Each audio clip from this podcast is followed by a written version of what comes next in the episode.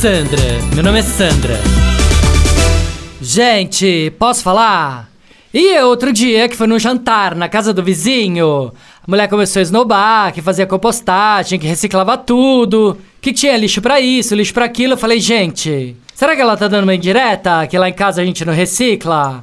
Aí, menina, só de raiva agora só tô comprando produto com embalagem plástica. Comprei uma máquina de lavar louça só pra lavar os potinhos de iogurte, requeijão, leite, suco. Lavo tudo, deixo tudo limpinho e faço uma montanha de sacos de lixo cheio de embalagem plástica na calçada no dia de coleta de recicláveis, bem na cara da vizinha, só pra ela largar a mão de ser besta. Ah, parece uma louca, né? Não, sério. Já cheguei até a comprar iogurte, abrir a embalagem, jogar tudo no ralo e lavar, só pra ter volume pra ser retirado no dia de coleta de recicláveis, você acredita? Aí o Rô falou que não, que era um absurdo jogar fora comida, que tinha um monte de gente passando fome, parará. Eu falei, dane-se. Do jeito que anda essa patrulha do politicamente correto, melhor jogar comida fora escondida do que ficar com fama de quem não recicla.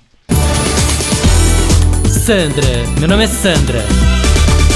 Chuchu Beleza! Quer ouvir mais uma historinha? Então acesse youtube.com barra chuchu beleza.